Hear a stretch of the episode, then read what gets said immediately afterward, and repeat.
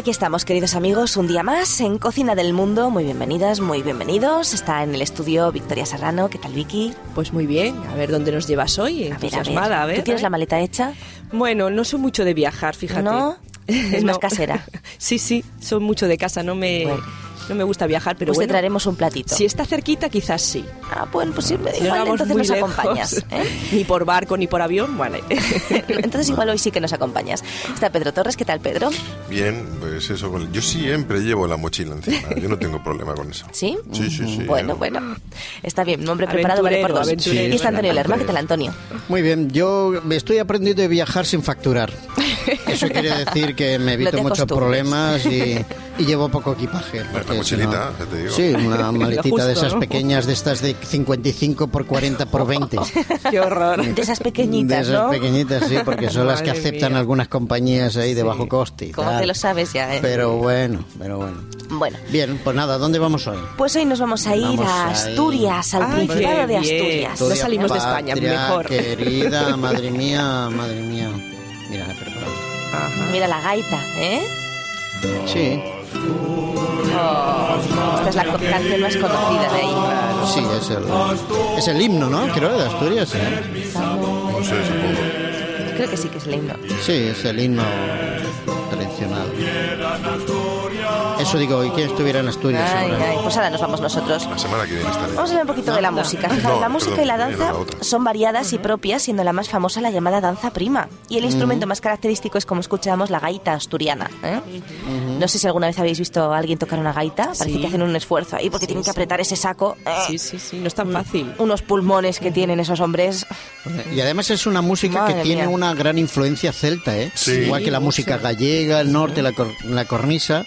Entonces, claro, por el, el otro, antes estábamos hablando del vasco, ¿no? Pues son lenguas que vienen de los países, digamos, celtas, lo que sería hoy sería Noruega, es, eh, Finlandia, Finlandia. exacto, y, y Islandia también. sí. Bueno, Y allí muy no solamente tienen la gaita, también tienen el tambor, tienen el acordeón, el clarinete, la zanfona y el rabel, que es eh, como una especie de bandurria. Ellos lo llaman rabel allí en Asturias. Y con eso pues ellos componen su música tradicional. Ah, mira. Mira, qué, qué alegre está, ¿eh? Qué celta también. Sí, sí, de ahí, de Esta Asturias. típica parece Bueno. de una película. Sí, sí, sí, sí, sí. Recuerda al- a- La- las raíces europeas de los primeros americanos. Claro, claro. Sí. Sí, ¿Pero es estabas así, pensando en la misma sí. película, Un horizonte muy lejano? ¿Estás pensando en esa película con Es Tom tan Cruise lejano que ni y sé cuál Nicole es, Kid- fíjate. Nicole Esta Kidman? es, esta es música tradicional de. Villaviciosa. Mira. Villaviciosa, fíjate. Exactamente. Bueno, pues vamos a Asturias entonces. Es una comunidad autónoma eh, de España, situada en el norte, fronteriza al oeste con Galicia, al norte con el mar Cantábrico, al este con Cantabria y al sur con la provincia de León. Recibe el nombre de Principado por razones históricas, porque eh, el heredero de la corona de España ostenta ese título de príncipe de Asturias. Sí. Hay que decir que su capital es la ciudad de Oviedo, en asturiano Ubieu, siendo. Gijón, en asturiado Xixón, su ciudad más poblada, ¿eh? Sí. El territorio... Perdón, es, que no, es que estaba pensando Fabla, no. El- el- allí se habla el bable. Bable, Eso, la fabla es en mi tierra, La fabla es Aragón. Fabla es aragonesa, es el Sí, bable. En- o sea, en bable. Xixón. Y en bable es, u- ¿cómo es? U- Ubieu. Ubieu. ¿Eh? Vale, Que no sé si lo hemos dicho bien, pero lo hemos intentado. Bueno, Sí, sí, sí. Bueno, es un, intención. tiene un territorio enorme, 10.000 kilómetros cuadrados. Bueno, enorme. Para nosotros sí, ¿no? Aquí España es chiquito. Hombre, para hacerlo a pie, Está sí, es enorme. Está bien. Y cuenta con una población que supera ligeramente el millón de habitantes. No está mal. ¿eh? Bueno, el término Asturias recibe el nombre de sus antiguos pobladores, los Astures. Eran habitantes de las orillas de Astura, eh, que es el río Esla antiguamente, hasta la dominación romana. Este nombre de Astures engloba no solo a los de la meseta, que eran los cismontanos, sino también a los del norte, los transmontanos. ¿eh? Y ahí hay toda una cultura y una historia muy interesante.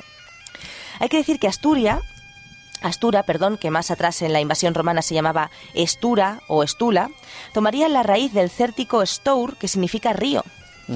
Dicho topónimo aparece en Bretaña, o sea que está muy relacionado, donde Plinio habla del río Stur. Y bueno, hoy en día existen diferentes ríos, eh, diferentes nombres, Y si bien el castellano es la única lengua oficial del Principado, el asturiano es, sin embargo, una lengua vernácula del Principado de Asturias, que aunque no goza del estatus oficial, sí está reconocida y protegida como tal. Eh, Es importante Muy bien. pues, que se mantengan esas Y que se tradiciones. proteja ¿no? y que se me da pena que la fabla haya se enseñe, desaparecido. claro, y que se Lo que pasa es que somos muy extremistas, ¿no? Ah, bueno, o nos claro, vamos al claro. extremo de que solamente hablan un idioma los niños, o nos vamos al extremo contrario, que aprendan un poquito de todo, ¿no? Cuando se ha demostrado, evidentemente, que los niños, contra más eh, lenguas eh, hablen de pequeño, o sea, el desarrollo intelectual es Claro que mayor, sí, ¿eh? claro que sí. La lengua. o sea, Pero no, no, no sé, que en algunas regiones se, se impone un poco el uso de alguna Sí, lengua sí, sí, en todas las clases, en el patio del colegio, en el, Claro. y los niños un poco que al final no, no saben hablar castellano, eso tampoco es, ¿eh? demasiado, sí. to- todos los extremos son de- malos. Exacto, un poquito de equilibrio. ¿eh? Exactamente. Pero bueno, sí, la verdad es que nos alegra que se mantengan estas, estas lenguas. Y bueno, pues os habéis preguntado alguna vez eh, de dónde viene el, el nombre mm, de Asturias, el asturiano. Yo sí que me lo he preguntado. ¿De dónde os lo habéis, de dónde pensáis que viene? Pues, Pues la no verdad lo es que no tengo Pues del latín, del latín, ¿eh? Anda. Ah, mira. Era Bueno, es eh, una, claro, eso, Asturias sí que fue conquistada Ah, por está. los romanos. No es como el País, Vasco, que no, lo fue. Pero el- los, lati- los latinos sí que conquistaron Asturias y bueno, pues eh, fue hablado el, el asturiano en los reinos Sí. medievales de Asturias y de León. Ajá. ¿Os apetece que vayamos a hacer un poquito Claro, un piernas poco recorrido. para luego Venga, tener hambre? venga. Esa- Sí. la verdad es que esa zona es muy agradable, porque tiene muchas Unos montañas, muy muy, bonitos, verde, sí, sí. mucha Yo agua. de Hay que decir muy que de los alrededores, las zonas verdes, los picos, las colinas, los ríos, la verdad es que es todo tan bonito que mm, hay que visitarlo, hay que verlo. Vamos a hablar un poquito más de- del arte mm, o de los lugares para visitar mm, de construcciones, de, de artísticos en cuanto Sí. a, Arquitectura, a su refieres, arquitectura, sí. exactamente. Y bueno, Asturias posee pues un rico legado artístico del que destaca la arquitectura autóctona prerrománica, ¿eh? propia de Ajá. arte- del arte asturiano. Y tiene monumentos que tenemos que ir a ver, como por ejemplo Santa María del Naranco o Santa Cristina del Lena, San Miguel del Lillo, ¿eh? que son de un estilo prerrománico ramirense, ¿eh? debido a Romano I. O por ejemplo podemos ir a visitar San Julián de los Prados, ¿eh? que está Bonito. en la zona de Oviedo, que tiene un estilo prerrománico alfonsino, debido a Alfonso II. Podemos ir a ver el Consejo de Villaviciosa, ¿eh? que tiene una iglesia preciosa, la iglesia de San Salvador del Valdedios, que se conoce familiarmente por el conventín, ¿eh? chiquitita, pero es muy bonita. Tiene también la iglesia de Sal- San Salvador de Priesca. Y tiene pues eh, también en el arte románico, pues eh, tiene rutas, las rutas jacobeas, que son muy interesantes. por allá, exactamente. ¿eh? Ir caminando por ahí, Camino ver de todo Santiago, ese sí, sí. espacio precioso, verde, con vacas, con muy bonito. Y destaca en ese camino el monasterio de San Pedro de Villanueva, está cerca de Cangas de Onís. Hay que visitar también las iglesias de San Esteban de Aramil, eh, la de San Juan de Amandi en Villaviciosa. Hay que visitar Riva de Sellas, un pueblecito También, realmente bonito. Sí, Sobre todo las, em, las mm, carreras que hacen, bueno, carreras, no sé si es el nombre, las- sí, las Ah, barcas, en- sí, en las muy ri- en bien. los ríos estos. Muy bien, eso hay que muy verlo bien. también. Y bueno, hay que decir que el gótico no es abundante, pero que existen muestras muy bonitas, muy interesantes, como la Catedral de San Salvador de Oviedo. Así que si visitamos Oviedo, no nos olvidemos de la catedral. También tenemos algo de barroco, pues hay mm, arquitectura palaciega, tenemos eh, palacios como el Palacio de Campo Sagrado, el de Velarde, hay que verlos, eh, que es, por cierto, la sede del Museo de Bellas Artes de Asturias. Hay que visitar también la obra civil pública, como por ejemplo es el puente y el portazgo, los eh, milarios, las sillas, los canapés, que están presentes a lo largo de toda la carretera que va hacia Madrid. También podemos visitar, y de verdad que a mí me encantaría visitarlo, el balneario de Caldas de Priorio. Nos quedamos ahí unos días en el balneario. ¿eh? no vendría mal. No, Y bueno, pues en 1985 tenemos monumentos No me miréis. interesantes. Te miramos, te miramos. No me Pedro. miréis así. Podemos retransmitir desde allí. Vamos a retransmitir desde ahí. Bueno, a ver. En 1985 la UNESCO declaraba los monumentos de Oviedo y del Reino de Asturias Patrimonio de la Humanidad. Así que no estamos hablando por hablar, ¿eh? Son realmente bonitos. Y pues, por ejemplo, otros monumentos que podemos visitar son la Cámara Santa de la Catedral de Oviedo, la Basílica de Santullano. Podemos ir a visitar San Miguel del Lillo, ya lo he dicho antes. Bueno, podemos ir a visitar también las faldas del Monte Naranjo, Naranco, también perdón. Naranco de Bulnes. Muy bien. Exactamente. En fin, tenemos muchas cosas para ver. No nos podemos olvidar del casco urbano, eh, las fuentes, en fin, tenemos muchos sitios hermosos. La arquitectura popular, pues el hórreo asturiano es lo que a mí más me Este llamó la atención. ¿eh? sí. Esos hórreos. que Típico también Galicia que, sí, que en Ana Galicia. nos comentó. Sí, Son sí. las construcciones Para cuadradas. aguardar grano y productos para protegerlo de los animales y de, la, de La los ríos, de la humedad y tal. Exactamente. Y lo que a mí me llamó la atención mucho es que tiene las que son de piedra, construidos en piedra, en alto, por debajo se puede pasar eh, y están construidas sobre unos pilares. Y tiene una curiosidad que es que las escaleras que llegan al orrio, porque claro, hay que subir escaleras porque están alto, están separadas del orrio y tú tienes que saltar Ah, al orrio. Claro. y esto se Para que no hacía para que las ratas las ratas. Animales, No eso no entraran. para que no haya nada que pueda tener me pareció Tampoco, curiosísimo, claro. curiosísimo, sí, sí. Está bien. Bueno, hay que visitarlo, hay que visitar esos orrios que son muy, muy, muy interesantes. Hay algunos que hoy en día se han convertido en pequeñas habitaciones dentro de lo que es el turismo rural, ¿eh? Así se es. han adaptado lógicamente y entonces ahí pues con una habitación sencilla y tal y, y hay algunas ofertas turísticas que puedes dormir en un hórreo. Sí. Yo estoy allí haciendo turismo rural, no dormí en el hórreo, pero enfrente Sí. de, de donde estábamos durmiendo, pues la señora tenía su hórreo ahí, Sí, como sí. todas las construcciones estas. Muy bien. Bueno, Interesante. Y bueno, ¿tenéis hambre? Venga, ¿O no venga. tenéis Venga, hambre? vamos a ver si Es que no he desayunado yo hoy. es que después de tanto Bueno. caminar, Pues hay que decir que la gastronomía de Asturias tiene un montón de tradiciones culinarias diferentes, porque, eh, bueno, pues se ha ido transmitiendo de generación en generación y mm, no tiene una tradición muy antigua porque es más bien reciente. No existen apenas escritos que muestren qué comían los asturianos antes. Es una pena.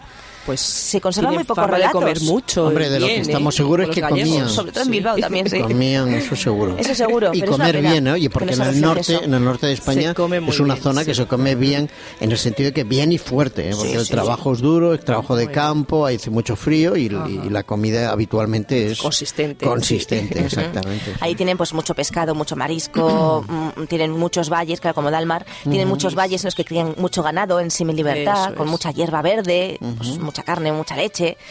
Eh, también tienen cereales y, por ejemplo, los panes son muy muy curiosos. Tienen panes, panes muy diferentes. Tienen gachas, tienen el rapa, que es una especie de, de borona, una especie de... de De como masa. lo diría, de masa circular Sí. en la que meten dentro trozos de tocino. Fíjate tú, qué Ah. curioso. ¿eh? Claro, muy sano no debe ser, es- pero bueno. Bueno, es lo que hablamos de la cocina con- consistente, ¿no? La grasa, el... sí, ¿eh? Sí, sí. Hacen eh, empanadas, que las llaman pega- pegaratas. Ya. Hacen tortas, hacen formigos, eh, que son unos panes tradicionales de escanda, que es un tipo de cereal endémico de Asturias.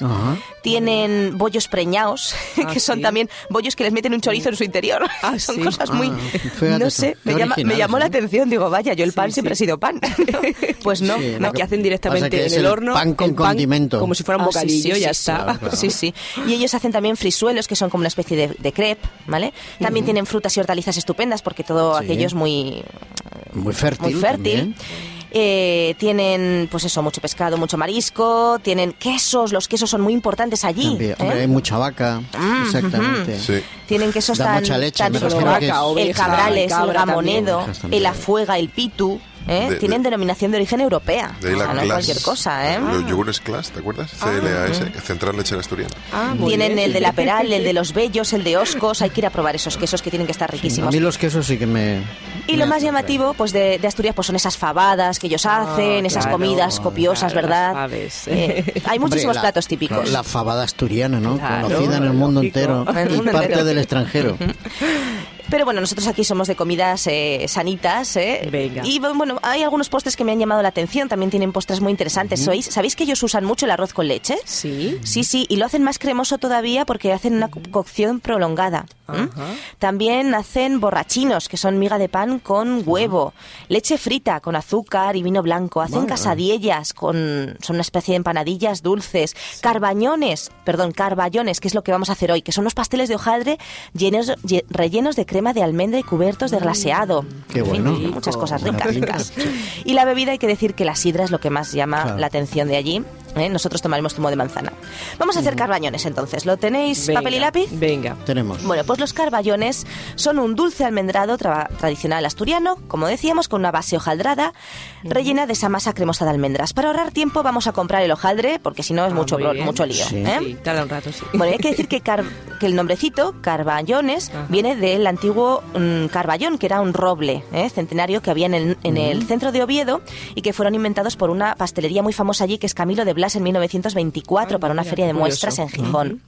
Así que apuntar, para cuatro personas, 500 gramos de masa de hojaldre, 100 gramos de almendras molidas, 100 gramos de mantequilla, 6 huevos, 100 gramos de harina, 500 gramos de azúcar, 60 centilitros de licor de manzana o zumo de manzana. ¿Vale? Tenemos 500 gramos de masa de hojaldre, 100 gramos de almendras molidas, 100 gramos de mantequilla, 6 huevos, 100 gramos de harina, 500 gramos de azúcar, 60 centilitros de zumo de Qué manzana. cantidad de huevo, ¿eh? Ya lo tenemos todo.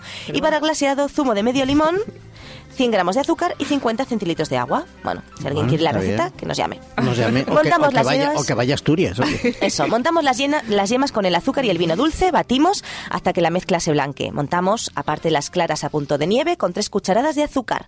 Mezclamos las claras batidas con, la, con las yemas y el azúcar y removemos con suavidad para que no se baje. Añadimos las almendras molidas, con esto hacemos una pasta, ¿eh? removemos con cuidado y espolvoreamos eh, con la harina y seguimos removiendo. Ponemos la mantequilla derretida, seguimos removiendo y mezclamos con una espátula para que no pierda el aire la masa, así que tenemos que remover así Muy hacia bien, arriba. Eso es. Forramos los moldes con la masa del hojaldre, rellenamos con la masa y horneamos a 180 grados durante 30 minutos. Luego desmoldamos, etc. Preparamos el glaseado mezclando el azúcar con el zumo de limón y el agua.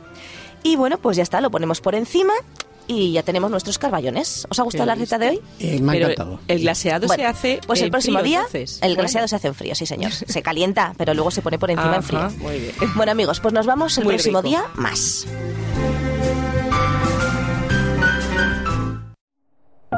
Producido por hopmedia.es